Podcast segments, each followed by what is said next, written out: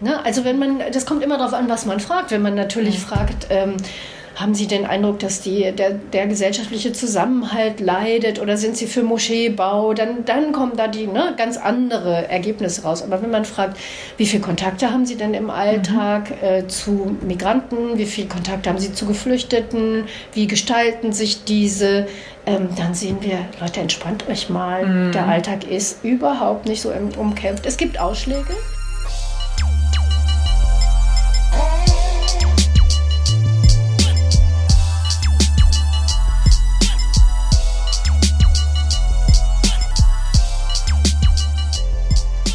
Herzlich willkommen zum Podcast Feminismus und Arbeit. Ich freue mich heute besonders, die Professorin Dr. Petra Bendel zu Gast zu haben. Professor Dr. Bendel ist tätig am Institut für politische Wissenschaft an der Friedrich-Alexander-Universität Erlangen-Nürnberg. Sie leitet dort den Forschungsbereich Migration, Flucht und Integration des Instituts für politische Wissenschaft. Sie ist außerdem Gründungsmitglied und stellvertretende Vorsitzende des Center for Human Rights ebenfalls in Erlangen-Nürnberg und Vorsitzende des Sachverständigenrats für Integration und Migration. Sie ist außerdem tätig als Mitglied des wissenschaftlichen Beirats des Bundesamtes für Migration und Flüchtlinge. Und im August diesen Jahres hat sie zusammen mit äh, drei Kolleginnen ein Policy Paper verfasst mit Handlungsempfehlungen für den Schutz von Afghaninnen auf verschiedenen politischen Ebenen. Und genau das ist auch das Thema, worüber wir heute sprechen wollen. Wir wollen über das Thema Flucht und Migration in Afghanistan sprechen. Die Lage haben ja wahrscheinlich alle mitbekommen. Und wir wollen heute mit der Expertin darüber sprechen, wie sich denn eine, eine Flucht gestalten kann, was damit alles zusammenhängt, ähm, wie die Lage dann in Deutschland eben auch aussieht. Aber bevor wir darüber sprechen, ähm, soll es erstmal um Frau Bendel als Person gehen und als Wissenschaftlerin.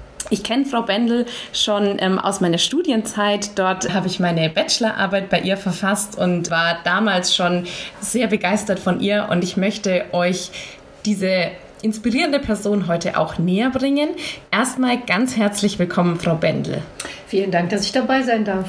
Ähm, meine erste Frage ist, warum wollten Sie Wissenschaftlerin werden? Ja, zunächst wollte ich eigentlich gar nicht Wissenschaftlerin werden, sondern ähm, wie die meisten Politikwissenschaftlerinnen und Politikwissenschaftler damals in den 80er Jahren wollte ich irgendwas mit Medien machen. Und das sagen bis heute viele Studierende, wenn ich frage, was haben Sie denn vor mit Politik zu machen, dann kam, ja, kam nach wie vor irgendwas mit Medien, wobei sich die Medienlandschaft ja sehr geändert hat. Mhm. Und ähm, eigentlich war es so ein bisschen Zufall, ähm, dass mein damaliger Doktorvater, späterer Doktorvater, mir dann eine Stelle angeboten hat an der Uni als wissenschaftliche Hilfskraft und mir dann auch gleich eine Promotion in Aussicht gestellt hat. Und ich dachte dann, ja, also was daran Spaß macht an Wissenschaft ist, ähm, dass man den Dingen mehr auf den Grund gehen kann. Mhm. Man hat viel mehr Zeit, ähm, sich ein Thema zu erschließen, als im, im Journalismus, ganz klar. Und hinzu kam, und dann auch, dass ich sehr viel Freude an der Lehre hatte. Ne? Wir haben uns ja in der Lehre kennengelernt genau. und ähm, ich bin also wirklich eine passionierte Lehrerin, Hochschullehrerin halt. Und ähm, mir macht es unheimlich viel Spaß, mit jungen, engagierten, wissbegierigen Menschen zu arbeiten. Und der Beruf der Wissenschaftlerin verbindet beides eigentlich in idealer Weise. Das hat man auch sehr gemerkt, dass Sie Spaß an der Lehre haben. Das kann ich absolut bestätigen. Jetzt ist es ja doch so, dass die ganze Institution Hochschule und wissenschaftliche Karrieren doch sehr patriarchal und hierarchisch noch geprägt sind. Hatten Sie da das Gefühl, das hat eine Rolle gespielt, dass Sie eine Frau sind?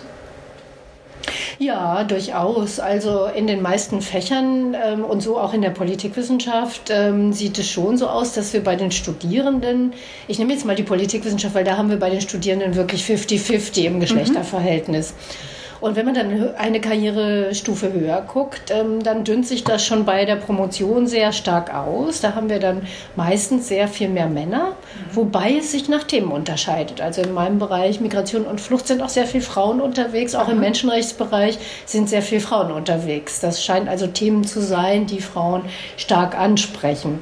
Und wenn wir dann aber noch eine Karrierestufe weiter gucken, bei der Habilitation und dann bei dem Anteil der Professorinnen, dann sehen wir, dass also in unseren Fächern der, dieser Anteil sich dann auf 28 Prozent roundabout ausdünnt. Und das hat natürlich damit zu tun, ähm, dass äh, in vielen Teilen Frauen doch immer noch die Care-Arbeit übernehmen mhm. ähm, und äh, Karriere dann eben auch mit Lebensplanung kollidiert. Ne? Das ist gerade genau das Alter, in dem, in dem Familiengründung stattfindet und in dem dann viele Frauen plötzlich rausfliegen. Mhm. Ähm, weil sie dann den Anschluss verpassen dann tatsächlich so viel zu publizieren wie ihre männlichen Kollegen, so viel auf Tagungen zu sein, sich zu vernetzen, die ganzen ne, Boys Networks mit zu, äh, mit zu bedienen. Ähm, ja, das, äh, das heißt, hier, glaube ich, ist noch sehr viel Luft nach oben. Mhm, mhm. Hat man jetzt auch während äh, Corona noch mal verstärkt gemerkt, dass da die Publikationen der weiblichen Wissenschaftlerinnen auch äh, deutlich abgenommen haben, während die der männlichen Wissenschaftler gleich geblieben oder sogar zugenommen haben? Ganz genau. Also auch hier hat Corona wie ein Brennnast gewirkt, wie in allen anderen Bereichen. Genau, mhm. das kann man auf jeden Fall sagen. Ähm, Sie haben gerade schon so die, die Boys Clubs und die, die männlichen Netzwerke angesprochen. Ähm, haben Sie Netzwerke, wo Sie sagen, da äh, vernetzen Sie sich insbesondere mit Frauen oder ähm, was, was äh, geben Sie so jungen Wissenschaftlerinnen mit? Wie sollen sie vorgehen, wenn sie eine wissenschaftliche Karriere planen? Also ich habe keine wirklich weiblich geprägten Netzwerke, kann ich nicht sagen. Die sind ähm, die Netzwerke oder der Austausch, den ich mit Wissenschaftlerinnen und Wissenschaftlern pflege, ist immer gemischt eigentlich. Ähm, aber was ich Wissenschaftlerinnen, jungen Wissenschaftlerinnen mit auf den Weg geben kann, ist, wir haben an der FAU ähm, zum Beispiel ein Mentoratsystem, ähm, mhm. ein Mentorinnensystem. Und da habe ich lange auch mitgewirkt als Mentorin und meine Mentees ähm, haben das als sehr hilfreich empfunden, weil sie sich einfach an ähm, erfahrenere auch ältere mhm. Wissenschaftlerinnen, auch Wissenschaftler wenden können. Sie können sich auch aussuchen, wenn sie gerne zu einem Mann wollen ähm, weil sie vielleicht auch mal ein Feedback haben wollen von einem männlichen Kollegen, der, äh, der dann sagt, ja, was stört ihn denn eigentlich in der Zusammenarbeit mit Frauen? Mhm. Oder mit äh, erfahreneren äh, Mentorinnen, die dann sagen können, wie, wie bin ich denn in bestimmten Situationen klargekommen oder wie bin ich mit bestimmten Herausforderungen umgegangen, die mich als Frau eben in besonderem Maße betreffen. Mhm. Hatten Sie da persönlich auch schon mal die Erfahrungen, äh, dass Sie das Gefühl hatten, an dieser Stelle hatten Sie es jetzt schwieriger, als es ein männlicher, männlicher Kollege hatten oder überhaupt, um sich den Status zu erarbeiten, den Sie jetzt ja haben? Und Sie sind ja auch in den, in den Medien und in verschiedenen Institutionen als Expertin sehr gefragt. Glauben Sie, Sie hatten es da schwieriger? Ja, ähm, genauso wie viele andere Frauen ähm, hatte ich tatsächlich Diskriminierungserfahrungen. Also gerade als junge Frau, dass ich sehr stark auf mein Äußeres ähm, reduziert wurde mhm. Ähm, und man mir vielleicht am Anfang auch nicht viel zugetraut hat. Ähm, das muss man sich, glaube ich, schon sehr hart erarbeiten. Und da sind jüngere, forschere Männer vielleicht doch im Vorteil, ähm, weil sie einen bestimmten anderen Habitus haben und auch nicht so, so stark auf ihr Aussehen reduziert werden. Und dann gab es durchaus, ich nenne das jetzt mal unehrenhafte Angebote, ähm, die Karriereleiter aufzusteigen ähm, gegen eine entsprechende Gefälligkeit im sexuellen Bereich. Ähm, das hat es mehrfach gegeben. Ähm, da muss man schon ziemlich die Zähne zusammenbeißen und sagen, so, ähm, na, da muss ich mich schon aktiv dagegen wehren bei der Aussage kriege ich auch direkt Gänsehaut, weil das ist ähm, so unglaublich, wie häufig man das wirklich hört, dass sowas äh, einfach tagtäglich passiert und Frauen sowas erleben müssen. Also das ist äh, auch überhaupt, dass Frauen eben ihre Kompetenzen erstmal unter Beweis stellen mhm. müssen und bei Männern wird einfach davon ausgegangen. Also sie müssen eigentlich erstmal das Gegenteil beweisen, dass sie ähm, sich als weniger kompetent äh, erweisen und Frauen müssen da erstmal ganz viel in Vorleistung geben, um überhaupt diese Anerkennung eben zu haben und nicht. Äh ich mache manchmal mit meinen Studentinnen eine Übung in den Seminaren und ähm, die kommt eigentlich daher, dass ich als Studentin die mit einer Freundin gemacht habe in einem Seminar, äh, in dem wir gesagt haben, warum sagen wir hier eigentlich nie was? Wir sind doch sonst nicht auf den Mund gefallen. Mhm. Und dann haben wir angefangen, die Anfangssätze aufzuschreiben, die unsere Kommilitonen und Kommilitoninnen gesagt haben, wenn sie einen Redebeitrag eingeleitet haben. Aha. Und achten Sie mal drauf in Ihren Seminaren und auch in sonstigen Wortbeiträgen auf Konferenzen etc. Die typischen ähm, Anfangssätze bei Frauen ist, ich weiß ja nicht genau, aber vielleicht könnte man sagen. Aha. Ja, ja. Während viele männliche Kommilitonen dazu neigen zu sagen, es ist ja so. Spannend. Und ich finde sehr interessant, dass sich mhm. seit meiner Studienzeit dieses Verhalten nicht ändert. Ja, ja. Ne? Und manchmal sage ich meinen Studierenden, schauen Sie mal bitte, was Sie gerade gesagt haben. Mhm. Ja. Warum stellen Sie Ihr Licht unter den Scheffel?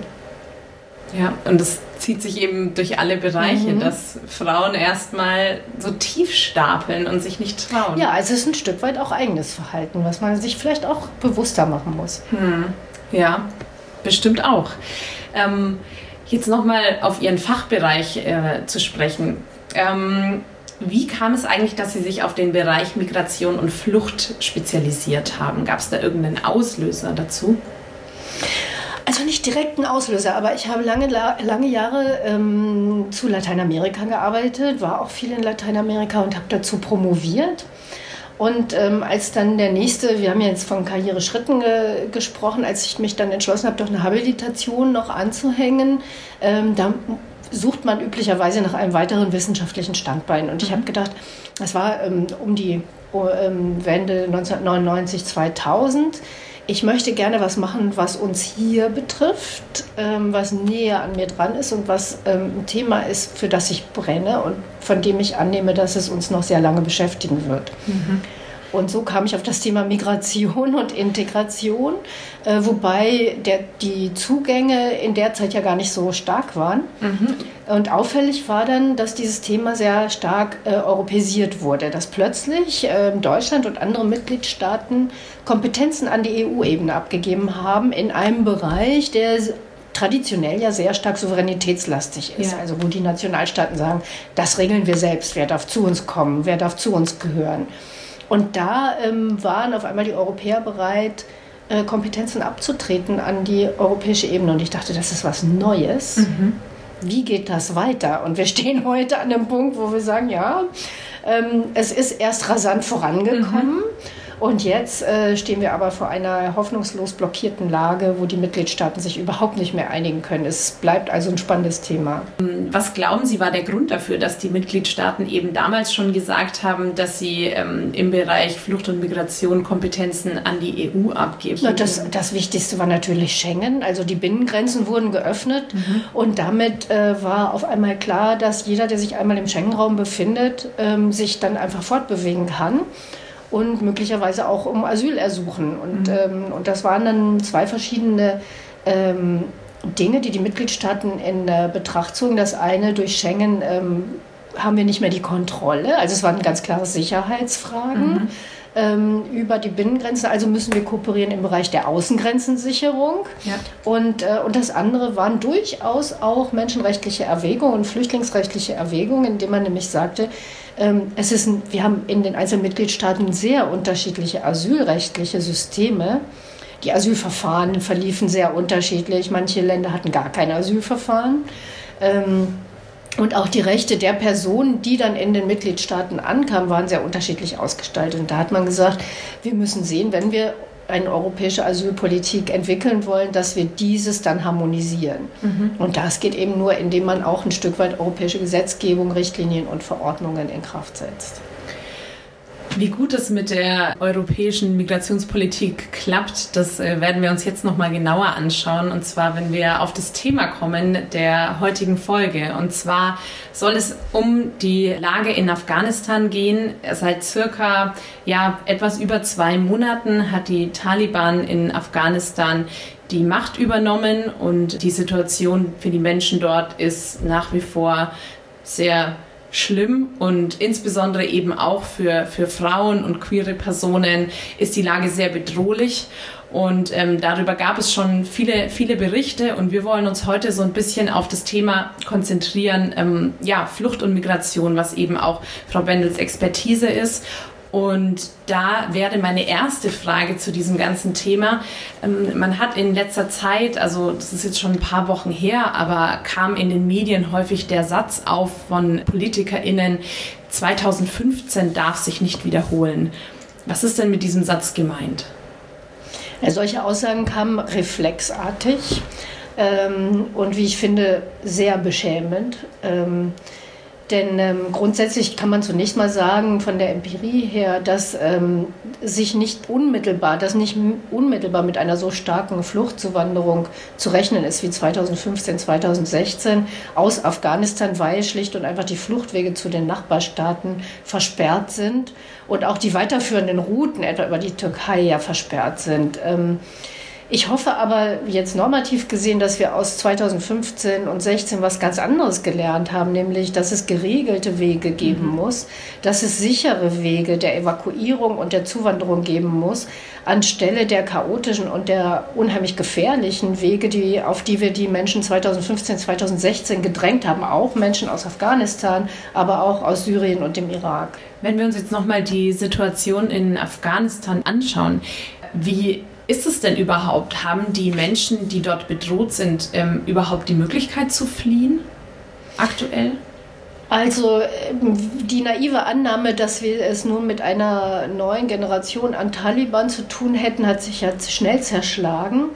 Ähm, es wird also weiterhin darum gehen, äh, diplomatisch mit den äh, mit Afghanistan über die Ausreise gefährdeter Personen zu verhandeln. Das betrifft natürlich in erster Linie die Ortskräfte und eben auch ähm, sehr engagierte Frauen, ähm, die sich für Frauenrechte, für Bürgerrechte eingesetzt haben, natürlich auch für LGBTIQ-Rechte.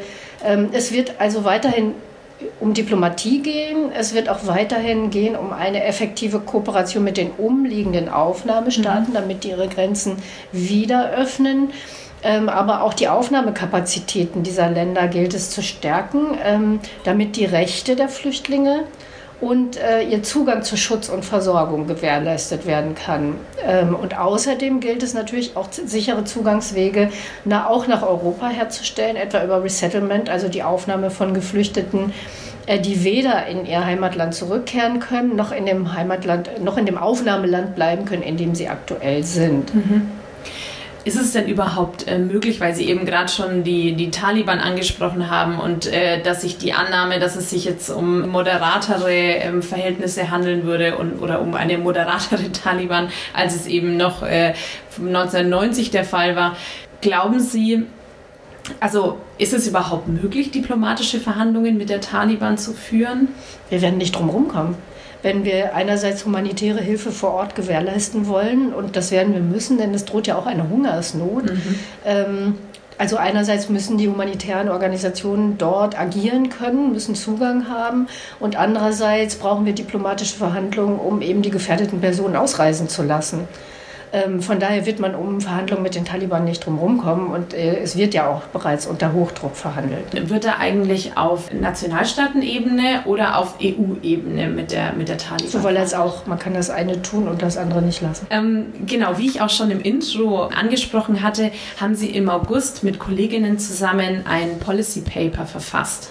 Und in dem ähm, Policy Paper heißt es, Ziel dieses Papers ist es, im Angesicht allgemeiner Betroffenheit, offener Ratlosigkeit und inkonsistenter Politikansätze erste Lösungswege aufzuzeigen und Vorschläge für den Umgang mit afghanischen Geflüchteten auf unterschiedlichen Ebenen zu unterbreiten. Mhm. Wie ist denn der, der, der Vorgang eigentlich, der Prozess bei so einem Paper? Also Sie haben da ja jetzt schon sehr konkrete eben Lösungsvorschläge auch angebracht, wie das Ganze jetzt eben auch konstruktiv behandelt werden kann, ähm, dass so ein Paper an die entsprechenden ähm, Stellen, Institutionen, Personen gelangt. Wie, wie funktioniert es denn? Also wir machen ja viele Arten von Politikberatung. Ne? Sie haben ja eben schon gesagt, ich bin, im, äh, bin die Vorsitzende des Sachverständigenrats für Integration und Migration. Da haben wir Kanäle, wo wir ähm, einerseits gefragt und andererseits ungefragt, ähm, gerne auch ungefragt, ähm, mhm. Position beziehen als unabhängiger Expertenrat ähm, zu Themen der aktuellen Migrations- und Integrations- und Fluchtforschung und ähm, versuchen dieses ähm, eben an die Politik heranzutragen. Wir werden oft auch gefragt zu mhm. laufenden ähm, Gesetzgebungsvorhaben, zum Beispiel im Rahmen von Verbändeanhörungen im Deutschen Bundestag sind wir viel gefragt oder auch auf der Länderebene, äh, wenn Integrationsgesetze diskutiert werden. Ne? Die begleiten wir manchmal von Anfang an, manchmal auch erst im späteren Prozess. Ähm, ungefragt ähm, melden wir uns sowohl hier an der FAU mit meinem Team Migration, Flucht und Integration, ähm, als auch von der SVR-Seite ähm, ganz gerne zu Wort, damit ähm, ja, innovative Ideen, empirische Erfahrungen ähm, aus der Wissenschaft dann auch in die Politik eingespeist werden. Und manchmal sieht man dann tatsächlich bis zur Wortgleichheit, dass äh, Vorschläge übernommen werden. Manchmal sind das längere Prozesse, die irgendwie in die Politik hinein diffundieren, irgendwo äh, mal wieder aufpoppen, dann wieder irgendwo in der Schublade verschwinden, dann wiederum wieder, irgendjemand nimmt sie wieder auf. Ne? Mhm. Ne? Also das ist, ähm, ist nicht immer ganz vorhersehbar. Ähm, und dieses Policy Paper konkret, was wir zu Afghanistan geschrieben haben, ist ein gutes Format eigentlich. Wir haben verschiedene Formate. Mhm. Ähm, dies ist ein gutes Format, denn äh, man kann es, es ist nicht gar so lang, es hat immer eine Zusammenfassung für schnelle Leserinnen, ne, mhm. die jetzt nicht in, beispielsweise bei Abgeordnetenarbeiten nicht Zeit haben, den ganzen Tag ein Buch zu lesen, sondern die müssen halt ein paar knackige Handlungsempfehlungen haben. Ne. Ähm, wir haben 20 Handlungsempfehlungen auf den verschiedenen politischen Ebenen formuliert und ein solches Policy Paper kann schnell geteilt werden. Ne. Ja. Es muss nicht irgendwie gebunden, gedruckt in irgendeiner bestimmten Form vorliegen ähm, es ist flexibel, es kann über soziale Netzwerke, über E-Mail-Verteiler ganz schnell an die Frau und den Mann gebracht werden, nämlich an Parteien, an Fraktionen, ähm, an Wohlfahrtsverbände auch, Nichtregierungsorganisationen oder internationale Organisationen wie das Hochflüchtlingskommissariat der Vereinten Nationen oder die Internationale Organisation für Migration. Und in diesem konkreten Fall ähm, hat sich das so ergeben, dass ich zusammen mit drei Mitarbeiterinnen, Doktorandinnen auch, ähm,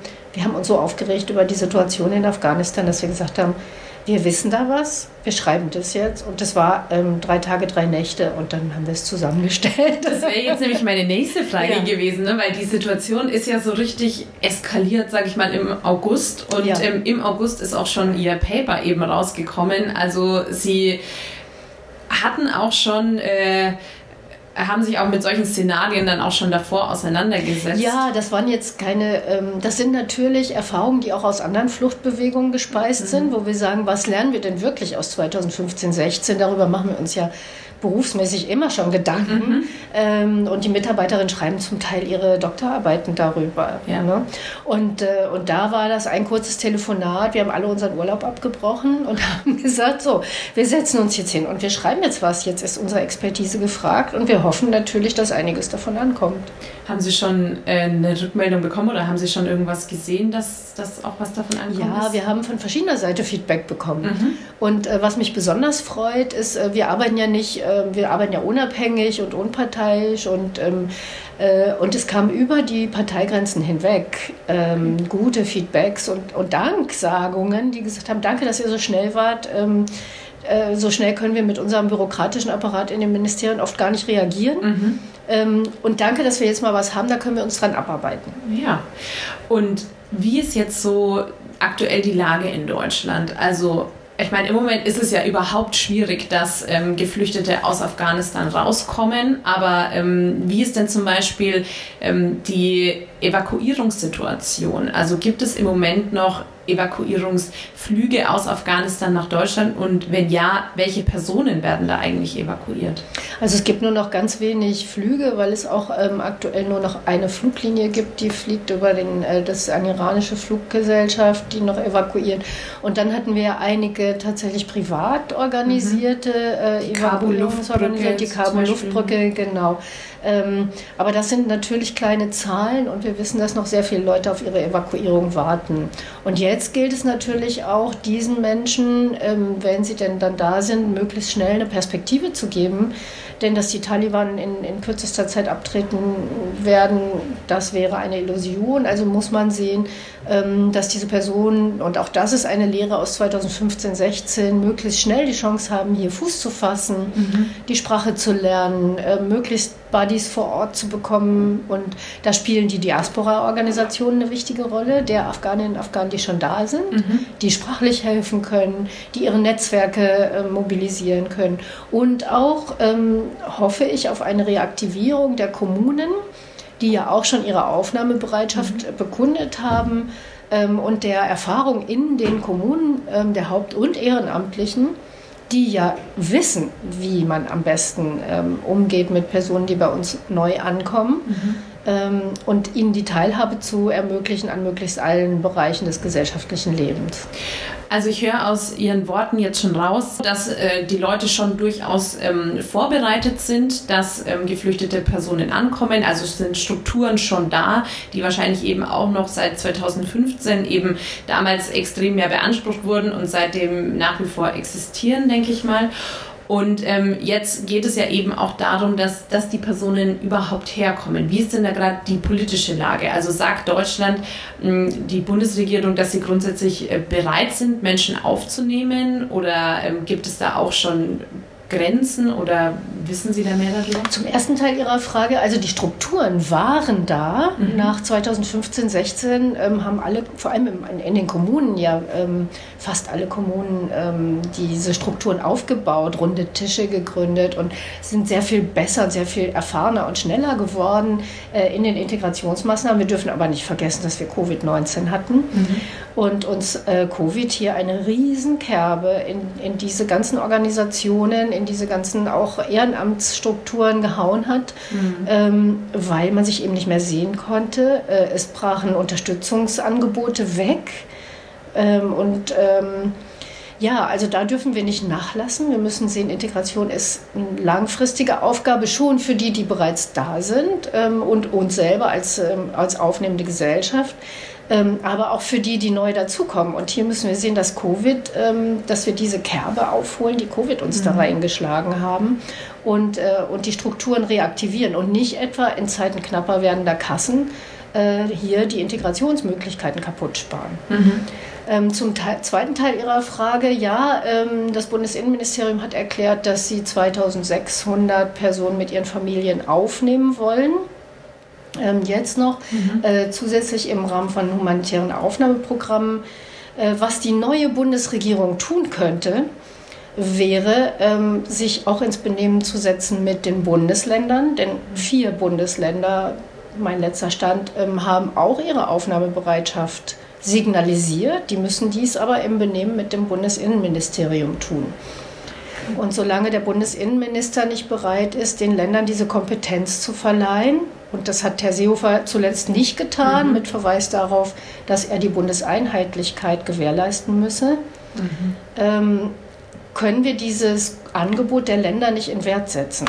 Und ebenso das Angebot der Kommunen, zusätzliche Personen aufzunehmen, das auch steht. Ne, die Seebrücke-Kommunen ähm, äh, haben aber nicht die Kompetenz, dieses zu tun. Das ist sehr spannend. Also, dass das äh, Innenministerium sich auch dagegen stellt, dass eben einzelne Bundesländer, die schon bereit sind, überhaupt äh, das umsetzen können, wird eben von dieser Stelle aus blockiert. Ja, da hat es in der Vergangenheit einige Initiativen von Bundesländern gegeben, die aber gescheitert sind, diesen Paragraph 23 Aufenthaltsgesetz ist das ähm, zu ändern. Mhm. Äh, das war bisher fruchtlos, aber ich würde sagen, es hilft eigentlich allen, wenn die Bundesländer, die bereit sind, mehr Personen aufzunehmen, dieses tun. Ja. Und dann entsprechend auch auf ihre Kommunen verteilen, wo die Kommunen sagen, wir sind bereit, dies zu tun. Die Zahl, die Sie vorhin genannt hatten, 2600 Personen, klingt jetzt auch erstmal nicht so besonders viel oder? Genau, die kommen äh, zusätzlich noch auf ein Resettlement-Programm der Bundesregierung. Die Bundesregierung nimmt ja jährlich auch eine bestimmte Art, äh, Zahl, ein Kontingent von Resettelten auf. Mhm. Auch da äh, sind wir in den letzten zwei Jahren hinter den anvisierten Kontingenten zurückgeblieben wegen Covid-19, mhm. weil eben viele ähm, Programme da eben auch gestrandet sind. Ähm, die muss man wieder aufholen. Also diese Personen, die eben nicht kommen konnten in 2020, dann jetzt in 2021 und 2022 dann zusätzlich aufzunehmen und dann die, äh, die Zusage an Afghanistan eben. Und ich finde trotzdem, dass es kleine Zahlen sind. Mhm. Ähm, ein Argument ist immer, dass man das im äh, Benehmen mit den europäischen äh, Mitgliedstaaten tun muss und sich nicht alle europäischen Mitgliedstaaten an solchen Programmen beteiligen, die dann koordiniert werden müssen. Dennoch denke ich, Deutschland kann hier, wir sind ein großes Land, wir sind ein starkes, reiches Land, wir haben Erfahrung in der Aufnahme und wir können hier mit gutem Beispiel vorangehen. Ähm, und wir werden in der Europäischen Union auch sehr ernst genommen in diesem Politikfeld, weil man ja gesehen hat, die Deutschen haben was getan und mhm. sie haben auch die Personen erfolgreich integriert. Sodass wir hier auch in der EU als ehrliche Makler wahrgenommen werden. Mhm. Ähm, trotzdem muss man sagen, wenn man sich auch die Situation auf den Mittelmeeren anschaut, wo immer noch regelmäßig äh, Menschen zu Tode kommen, könnte Deutschland da wahrscheinlich auch mehr machen und auch diese, diese Rolle, die Deutschland eben hat als, als eine Stimme, die wahrgenommen wird, die respektiert wird, also noch eine sehr, eine sehr große Macht eben in Europa setzt sich jetzt aus meiner Perspektive nicht so besonders stark dafür ein, dass an den Außengrenzen Leute reingelassen werden und auch äh, nach Deutschland gelangen können. Ähm, wie, wie sehen Sie denn da die, die Rolle von Deutschland in der EU? Finden Sie, Deutschland äh, könnte da noch mehr machen oder, oder warum hat man den Eindruck, dass da so doch irgendwie auch viel blockiert wird und ähm, weggeschaut wird zum Teil? Also insgesamt kann natürlich die EU und können die Mitgliedstaaten der EU alle mehr machen. Mhm. Ähm, einerseits was die, ähm, was die Situation, wie Sie richtig sagen, ähm, auf dem Mittelmeer angeht. Ne? Ähm, das, dafür hat die EU als EU keine Kompetenz. Wohl aber kann sie die, äh, die Aktivitäten der Mitgliedstaaten koordinieren. Also mhm. da könnte noch einiges mehr passieren, dass man also Seenotrettung nicht den zivilgesellschaftlichen Organisationen überlässt, sondern das ist eine staatliche Aufgabe. Ähm, und da kann Deutschland natürlich auch mit unterstützen. Äh, Deutschland kann auch mit unterstützen, wenn es darum geht, den neuen Pakt für Migration und Asyl ähm, vor, äh, umzusetzen, den die Europäische Kommission im September 2020 vorgelegt hat. Mhm. Ähm, und dieses viel mehr zu konkretisieren. Äh, die Kommission legt hier sehr viel, sehr starken äh, Fokus auf die externe Dimension, also die Kooperation mit den Herkunfts- und Transitstaaten. Man muss aber aufpassen, dass man jetzt hier die Verantwortung für die Flüchtlinge nicht komplett externalisiert, sondern dass man auch bei uns selber guckt, mhm. was können wir denn tun.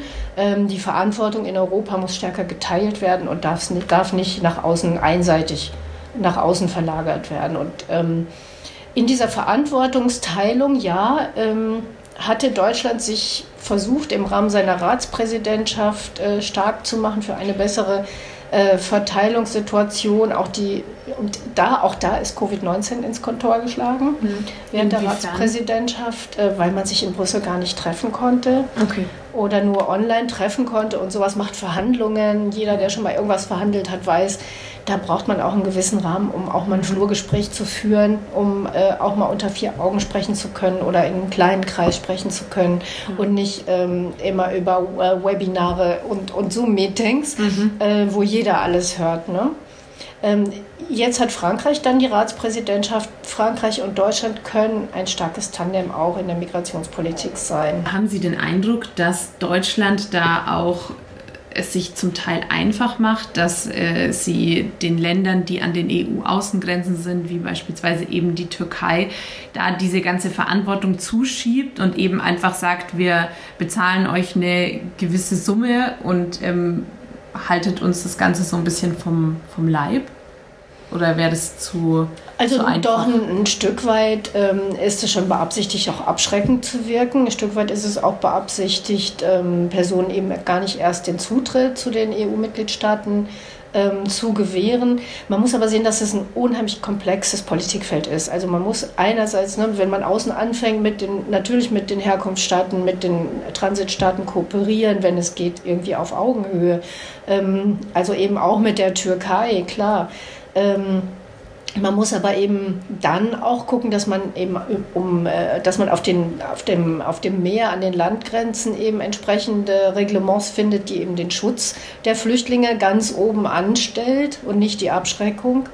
Ähm, denn es gibt die Genfer Flüchtlingskonvention, die mhm. im Übrigen gerade 70 Jahre geworden ist ja, und die keineswegs obsolet ist sondern die die Grundlage von EU-Asylpolitik äh, ist. Und wenn man dann in die EU reinguckt, dann kranken wir immer noch daran, dass nicht alle an einem Strang ziehen. Und das wird aber auch nicht passieren. Mhm. Und dann, solange dies eben nicht passiert und wir Staaten haben, die sich diesem, diesem Verteilsystem komplett ver verwehren, ähm, da gilt es dann, eine Koalition der Willigen zu schließen und mhm. zu sagen, ja, und wenn es auch nur wenige Länder sind, aber vielleicht kommen ja welche dazu, ja. wenn wir entsprechende auch finanzielle Anreize schaffen. Mhm. Und da kann Deutschland durchaus überall an all diesen Stellschrauben mit agieren und, und tut es ja auch. Also im Moment ist es dann eben so, dass in der EU, also bei Beschlüssen in Bezug jetzt beispielsweise auf Flucht und Migration, die Staaten, die sich querstellen, das gesamte Prozedere blockieren. Und da meinen Sie, dass da Koalitionen geschlossen werden sollten, Koalitionen der Willigen, um eben dann mit kleinen Gruppen auch Prozesse voranzubringen und da beispielsweise Möglichkeiten zu schaffen, um Geflüchtete aufzunehmen. Ist das allein von der Struktur, wie die ähm, europäische Union funktioniert, dann möglich? Ja, natürlich ist das möglich. Also Staaten können jederzeit miteinander kooperieren.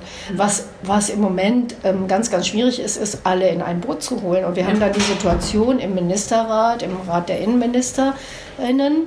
Ähm, dass es, dass es immer einige Blockierer gibt und die müssen zwar nicht ähm, mit, mit Mehrheit entscheiden, sie können mit qualifizierter Mehrheit entscheiden, aber wir haben gesehen, was es dann bringt. Mhm. Wenn also Staaten wie Ungarn und Polen überstimmt werden, dann blockieren sie erst recht und setzen dann gemeinsam befasste, gefasste Schlüsse, äh, Beschlüsse, wo sie überstimmt worden sind, einfach nicht um. Oder ja, klagen sogar dagegen. Und da kommen wir dann auf diesem Weg nicht weiter, sondern dann muss man sagen, okay, wir können ja auch in einem kleineren Rahmen kooperieren. Und das sind nicht viele, ich gebe das zu. Mhm. Also das ist neben Deutschland ähm, immer, in der Regel ist es Portugal, das kleine Luxemburg, das nicht viele Flüchtlinge aufnehmen wird, aber anteilig eben schon. Mhm. Ähm, das ist gelegentlich Irland. Ne? Und dann muss man aber Anreize schaffen und sagen, wenn ihr so und so viele Personen zusätzlich aufnimmt, dann werdet ihr auch dafür entlohnt. Und dieses Geld, ähm, das man dann entsprechend zahlt, kann ja dann in ein funktionierendes Asylsystem wieder reinvestiert werden. Aber warum passiert es dann noch nicht? Weil dass diese Länder wie Ungarn und Polen ähm, immer wieder blockieren und dass dort Entschlüsse nicht vorankommen und diese Situation jetzt seit mehreren Jahren eben so dramatisch ist in Bezug auf die geflüchteten Menschen, die eben umkommen auf den Fluchtrouten und nicht reingelassen werden und so weiter in Flüchtlings, äh, geflüchteten Camps äh, in ganz schlimmen Situationen dort äh, mehrere Monate und Jahre verbringen warum macht die Bundesregierung da nicht mehr und ähm, erkennt es an und sagt, so kommen wir scheinbar nicht weiter, es muss einen alternativen Weg geben? Ja, es gibt eben wenig Sanktionsmechanismen. Ne? Wir haben jetzt ähm, gerade bei, bei Polen und Ungarn sehen wir ja, dass das äh, Länder sind, die eben nicht nur im Migrationsbereich blockieren, sondern eben auch jetzt ne, in dem großen Bereich Rechtsstaatlichkeit. Da gibt es Sanktionsmöglichkeiten, aber die greifen erst peu à peu. Wir müssen dann Rechtsweg, den, den, den Gerichtsweg einschlagen etc. Das dauert alles seine Zeit. Ähm, und dann ist die Frage, wie stark will man seine Kooperationspartner vor den Kopf stoßen. Es sind ja auch Länder wie Griechenland, die dann teilweise ihr Asylsystem ausgesetzt haben, auf die man aber angewiesen sind äh, ist. Und, ähm, und was wir auch sehen, ist, dass dieses Verhalten im schlimmsten Fall einen Wettbewerb nach unten lostritt. Dass mhm. also andere Länder, wie etwa die Niederlande ne, ähm, oder auch die skandinavischen Länder, dann sagen, naja, wenn die alle nicht mitmachen, dann müssen wir ja auch nicht. Ne? Und, äh, denn das kostet uns Geld, das kostet uns Kraft und es kostet uns womöglich Wählerstimmen, die dann an die Rechte gehen. Und das ist natürlich innerstaatlich auch eine Sorge davor, davor ähm, dass man äh, von, der, von Seiten der Regierung ähm, Wählerstimmen eben an, an rechtspopulistische Parteien abtritt, die ja in, überall in Europa auch stark sind. Das wäre jetzt der nächste Punkt, auf den ich gerne zu sprechen gekommen wäre. Und zwar eben, wie wir es jetzt auch schon an den Zahlen gesehen haben, mit den 2600 Personen, die nicht besonders hoch ist oder eben auch in der Vergangenheit hat der Innenminister da zu seinem 69. Geburtstag 69 äh, Personen, die ausgewiesen wurden und solche Geschichten, die kennen wir ja alle. Ähm, ja, genau. Also vor was hat denn die Bundesregierung eigentlich konkret Angst, wenn sie Geflüchtete aufnehmen? Weil wenn man jetzt mal aus seiner eigenen Perspektive oder wenn ich das aus meiner eigenen Perspektive begutachte 2015, als eben sehr viele Geflüchtete hier angekommen sind, und ich überlege, in welchen meiner Lebensbereiche habe ich denn das tatsächlich gespürt, dann ist es verschwindend wenig. Also in verschwindend, wenig Bereichen kann ich sagen, da äh, bin ich tatsächlich viel äh, in Berührung gekommen mit dieser ganzen Thematik. Also natürlich, ähm, dass man sich engagiert hat und eben mitgeholfen hat, aber das war ja aus einer Freiwilligkeit heraus und nicht, dass ich sage, in irgendwelchen Bereichen ist es dann eben so in meinen Lebensbereich irgendwie besonders eingedrungen oder hat sich bemerkbar gemacht. Und Sie hatten jetzt eben schon ja die Abwanderung der Wählerstimmen zu rechtspopulistischen Parteien, wie jetzt beispielsweise der AfD in Deutschland erwähnt. Ähm, gibt es denn noch weitere Gründe, dass eine Bundesregierung sich da so querstellt? Also zunächst hat die aktuelle Bundesregierung ja tatsächlich viele Personen aufgenommen. Das muss man erstmal konstatieren. Und wir haben das auch gewuppt. Mhm. Ne, mit der Hilfe ähm, von vielen, vielen Freiwilligen wie Sie oder ähm, natürlich auch mit, äh, mit Hilfe der Kommunen, die sich hier wirklich auf die Hinterbeine gestellt haben. Dennoch ist bei vielen Bürgerinnen und Bürgern, wenn man Umfragen äh, glaubt, ähm, doch zu sehen, dass der Eindruck entstanden ist, wir hatten einen Kontrollverlust. Mhm wir haben das nicht mehr im Griff gehabt. Also das wird ne, über die Medien häufig auch so genau, kommuniziert. Diese Bilder ja. ne, von, dem, von dem langen Marsch in die Freiheit, der war, ja. ähm, und es kam immer noch mehr und immer noch mehr und immer noch mehr. Diese Bilder waren schon überwältigend und äh, für viele vielleicht auch erschreckend. Ähm, Nichtsdestotrotz sehen wir, wir machen beim Sachverständigenrat äh, für Integration und Migration alle zwei Jahre das Integrationsbarometer, erheben dieses äh, zuletzt unter über 15.000 Personen mit und ohne Migrationshintergrund in ganz Deutschland. Und da stellen wir fest, wir fragen nach der subjektiven, wie Sie jetzt auch anführen, ne? wo mhm. habe ich denn Berührung gehabt und äh, war das eigentlich für mich eher beängstigend oder was war das eigentlich letzten Endes? Und da sieht man, dass dieses ähm, Integrationsklima ähm, wenn man fragt, wie, gehen, wie, wie haben Sie Kontakte zu Nachbarn? Wie nehmen Sie die Kontakte zu Arbeit, äh, Arbeitskollegen wahr? Wie sind die Kontakte in der Schule? Wie nehmen Sie das wahr?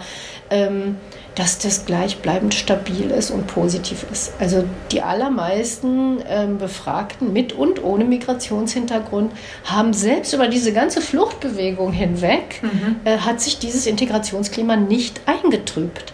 Und das finde ich ganz bezeichnend, denn äh, man, man ändert seine, seine ähm, Einstellung zu seinen Nachbarinnen, zu seinen Mitschülerinnen, zu seinen äh, ähm, Arbeitskolleginnen nicht über Nacht, mhm. nur weil einfach mehr gekommen sind. Mhm. Ähm, und wir sehen auch keine so negativen Erfahrungen. Wir hatten mal eine ganz kleine Eintrübung, den nennen wir Gender Climate Gap tatsächlich. Ähm, das war. Während Köln, also nach der Silvesternacht in Köln? Nee, andersrum. Ach so. An, ja, da, also da, den, das gab es natürlich, aber ja. danach fragen wir, haben wir gar nicht gefragt. Wir mhm. fragen ja nach den, nach den nachbarschaftlichen Beziehungen, nach den alltäglichen ja. Beziehungen, ne? nicht, nicht nach der politischen Großwetterlage und ob da der, die Stimmung wandelt, sondern es ist eine, ist eine subjektivere Befindlichkeit, die wir abfragen. Und da haben wir 2017 gesehen, mhm. dass ähm, überwiegend junge Männer skeptischer der Fluchtzuwanderung gegenüber waren. Und die, unsere bisherige Hypothese lautet, dass die dann Konkurrenz gewittert haben. Aha. Möglicherweise ähm, auf dem Arbeitsmarkt, auf dem Wohnungsmarkt. Ne? Also da, da, kommen jetzt ganz viele, die auch eine Wohnung brauchen. Mhm. Ähm, und dieses hat sich in dem letzten Integrationsbarometer, das wir jetzt dieses Jahr veröffentlicht haben, wieder gegeben. Und das, so vermuten wir, es ist nur auf der Basis einer Hypothese immer noch, ähm, hat womöglich damit zu tun, dass die Integrationsfortschritte doch sichtbar sind, dass man gesehen hat, ähm, wir konkurrieren gar nicht so sehr um, um, äh, um Arbeitsplätze oder um Wohnungen. Äh, es sind auch viele zusätzliche Wohnungen geschaffen worden. Ähm, wo wir erst darauf aufmerksam wurden, da haben wir 30 Jahre lang was verschlafen und als die Flüchtlinge kamen, wurde mehr in den Wohnungsmarkt mhm. investiert. Also haben alle was davon gehabt. Also die Überlegung ist, ähm, dass dieser Gender Climate Gap ähm, auf der Seite von Männern, die äh, sich jetzt wieder gelegt hat durch die Integrationsfortschritte. Also würden Sie sagen, durch diese Beobachtung, durch diese Studien, die Sie gemacht haben, dass in der Bevölkerung direkt das Klima eigentlich ganz gut ist und auch äh, in Bezug auf ankommende Flüchtlinge oder ähm, Menschen, die hier eben jetzt schon länger leben, geflüchtete Menschen, dass, dass da die Stimmung eigentlich eher positiv ist. Ja, ähm, was, die, was den Alltag angeht. Mhm. Ne? Also wenn man, das kommt immer darauf an, was man fragt. Wenn man natürlich mhm. fragt, ähm, haben Sie den Eindruck, dass die, der, der gesellschaftliche Zusammenhalt leidet oder sind Sie für Moscheebau? Dann, dann kommen da die ne, ganz andere Ergebnisse raus. Aber wenn man fragt, wie viele Kontakte haben Sie denn im Alltag mhm. äh, zu Migranten? Wie viele Kontakte haben Sie zu Geflüchteten? Wie gestalten sich diese? ähm, dann sehen wir, Leute, entspannt euch mal. Mhm. Der Alltag ist überhaupt nicht so umkämpft. Es gibt Ausschläge, wie der eben schon erwähnte Gender Climate Gap, der, sich aber wieder gegeben hat. Ähm, es gibt Ausschläge bei Spätaussiedlern, die skeptischer sind den Flüchtlingen gegenüber. Wieso, wie kommt das eigentlich? Also wir müssen da mehr untersuchen. Mhm. Wir brauchen da mehr Forschung. Ich finde es auch ein interessantes Phänomen und es gibt, sagen wir mal, aus der Forschung heraus verschiedene Ansätze. Der eine Ansatz ist, egal wo Sie hingucken, in welche Gesellschaft Sie gucken, die zuletzt, die zuvorletzt gekommenen gucken immer kritisch auf die zuletzt gekommenen. Das finde ich hochspannend, ja. diese Beobachtung. Ähm, das ich meine, wenn man das jetzt so im psychologischen Bereich sehen würde, wenn Sie in einem Zugabteil sitzen und dann kommt jemand dazu, dann gucken sie erstmal und denken, hm, hoffentlich macht er jetzt nicht das Fenster auf oder dreht die Heizung auf oder so. Mhm. Ähm, und wenn sie dann zu zweit drin sitzen und es kommt ein Dritter dazu, ähm, dann gucken die zwei vielleicht, die schon länger da sitzen, ein bisschen solidarischer sich an und sagen, hm, ähm, hoffentlich macht er jetzt nicht irgendwas, was uns nicht passt. Mhm. Vielleicht ist es ein bisschen zu einfach, aber ähm, es ist so eine These, ne? Ja, ähm, ja. Die, die man auch in anderen Ländern sieht tatsächlich. Und wo dann gesagt, oft gesagt wird, ja, die haben was bekommen, was wir nicht bekommen haben. Ne? Ähm, wir wurden damals ganz anders behandelt. Das kommt nochmal dazu. Mhm. Dass sie, ähm, dass sie den, die zuvorletzt gekommenen den Eindruck haben, die zuletzt gekommenen werden besser bedient, kriegen mehr Kurse, kriegen mehr Unterstützung. Ähm, Genau, und dann mag es sein, dass es religiöse Hintergründe hat, also eine doch eher Skepsis gegenüber dem Islam, ähm, wenig Kontakte früher zu, äh, zu Andersgläubigen.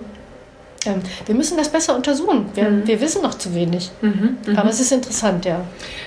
Ja, also wie dann eben auch diese, diese ganze, dieses ganze Klima eben so entsteht, dass man so wahrnimmt. Also wenn man irgendwie Berichte verfolgt und, und, und, in die Medien schaut, dann hat man irgendwie generell, also jetzt auch wieder so diese subjektive Wahrnehmung, ganz Deutschland ist eigentlich dagegen, dass hier Menschen aufgenommen werden. Alle haben Angst davor und ähm, überhaupt dann das ganze Land wird sich äh, nach, nach rechts bewegen und die AfD wird noch viel mehr Stimmen bekommen und so weiter.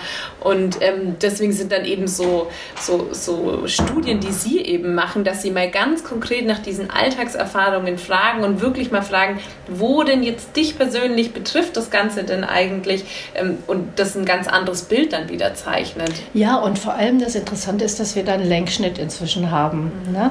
Wir, das war jetzt schon die dritte bundesweite Befragung, die wir gemacht haben.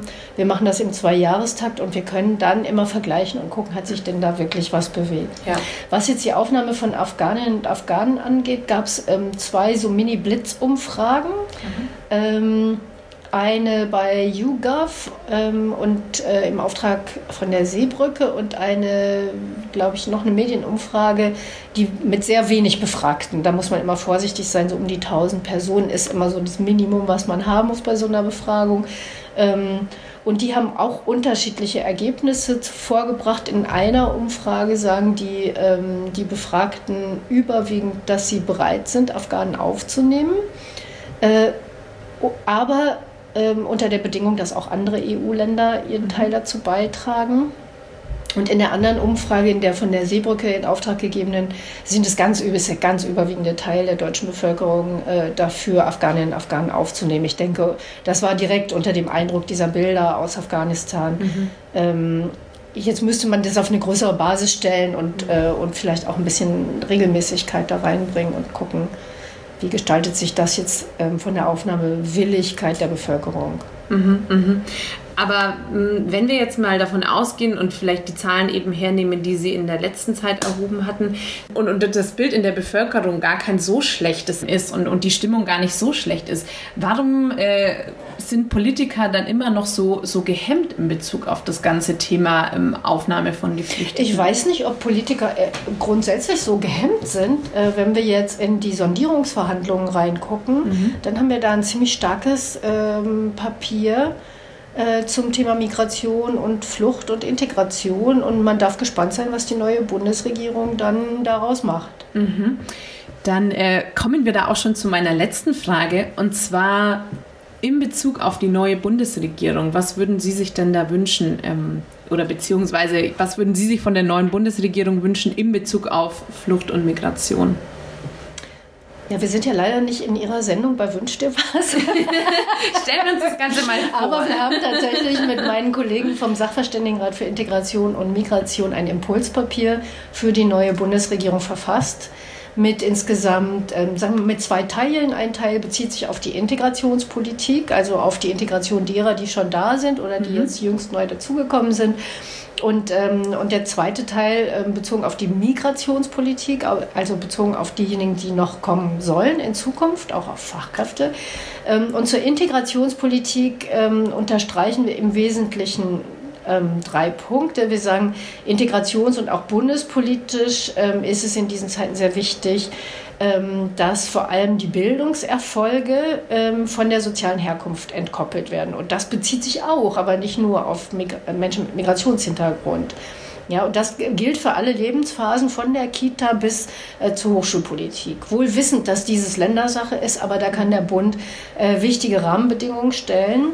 Dann zum Arbeitsmarkt. Auf den Arbeitsmärkten unterstreichen wir die Forderung, ähm, die Anerkennung von Abschlüssen, die im Ausland erworben wurden, und Kompetenzen, die im Ausland erworben wurden, noch zu verbessern, zu entbürokratisieren und auch die Nach- und Weiterbildung von, ähm, von Arbeitnehmerinnen und Arbeitnehmern ähm, stärker zu unterstützen.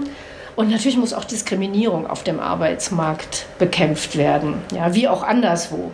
Und hier speziell komme ich nochmal auf Ihr Frauenthema zurück. Ähm, äh, sollte die Teilhabe von Menschen mit Zuwanderungsgeschichte ähm, gezielt gefördert werden, ähm, vor allem auch die Erwerbsbeteiligung von Frauen.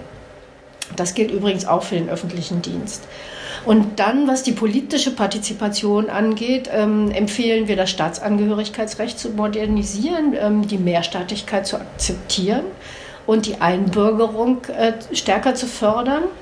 Wir empfehlen eine Turbo-Einbürgerung für Personen, die ähm, besonders gut integriert sind. Die mhm. sollen also nach vier Jahren bereits ähm, die Möglichkeit haben, sich einbürgern zu lassen. Und schließlich die politische Partizipation, ja, auch von Drittstaatsangehörigen, die jetzt nicht eingebürgert sind, also ohne deutsche Staatsangehörigkeit, die eben nicht wählen können. Ähm, da regen wir an, das kommunale Wahlrecht für alle Ausländerinnen und Ausländer zu erwägen. Und dann zum zweiten Bereich Migration, wenn Sie mir noch erlauben. Da, ja, sehr ähm, gerne, natürlich. Ähm, da sind wir sehr stark eingegangen, nicht nur auf Flucht, sondern eben auch auf, ähm, auf unseren Fachkräftemangel. Ähm, zur Erwerbsmigration müssen Regelungen äh, mit einem Einwanderungsgesetz stärker systematisiert und auch vereinfacht werden. Das ist ein mhm. sehr komplexes Feld mit unzähligen Regelungen. Und das Fachkräfteeinwanderungsgesetz, das ja im März 2020 in Kraft getreten ist, aber dann Covid erstmal zum Opfer fiel, ähm, da, auch das kann man noch an vielen Stellen nachbessern. Also zum Beispiel äh, wurde für bestimmte Fachkräfte in der IT-Branche, in der Kommunikationsbranche ähm, eine leichtere ähm, Option der Einwanderung eingeführt, auch ohne Qualifikationsanerkennung. Und wir denken, dass dieses auch für weitere Branchen und Berufsfelder gelten könnte, dass man das also noch erweitern könnte. Ähm, ja, und dann, um, wir haben schon darüber gesprochen, ähm, um aktuellen und künftigen äh, Herausforderungen, äh, weiteren Zuwanderungsbewegungen äh, zu be bewegen, äh, begegnen, ähm, muss sich die Bundesregierung natürlich ähm, auf die internationale Zusammenarbeit richten. Das gilt im, im doppelten Sinn, nämlich erstens für die Kooperation innerhalb der EU und zwischen den EU-Mitgliedstaaten, wo wir viel besser werden müssen. Ähm, und zweitens auch für die Zusammenarbeit der EU in internationalen Gremien. Also ich erwähne nur den globalen Pakt für Migration ja, oder den globalen Pakt für Flüchtlinge. Da haben wir seit 2018 von der Staatengemeinschaft einen Rahmen geschaffen, der jetzt auch ähm, für die deutsche Innen- und Außenpolitik einen Orientierungspunkt bilden kann. Also Sie und Ihr Team haben da sehr viele Punkte schon entwickelt, wo man konkret ansetzen könnte, äh, was verbessert werden kann, um die ganze Situation in Bezug auf geflüchtete Menschen, die ihr Heimatland verlassen müssen, besser zu gestalten, dass die Bundesregierung als auch die EU da äh, einfach besser unterstützen kann und humaner handeln kann.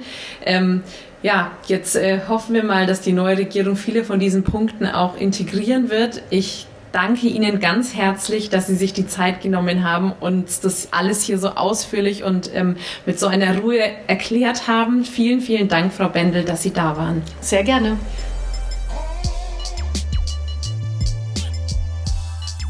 Vielen lieben Dank euch allen fürs Zuhören und an dieser Stelle möchte ich ich mich wie immer beim Bundesprogramm Demokratie Leben und bei der Stadt Nürnberg für die Förderung bedanken und bei meiner Partnerin, dem Deutsch-Türkischen Frauenclub Nordbayern, für die liebe Unterstützung. Das erwähnte Policy Paper mit den Handlungsempfehlungen für den Schutz von Afghaninnen werde ich euch in den Show Notes verlinken. Bis zur nächsten Folge, macht's gut und alles Liebe.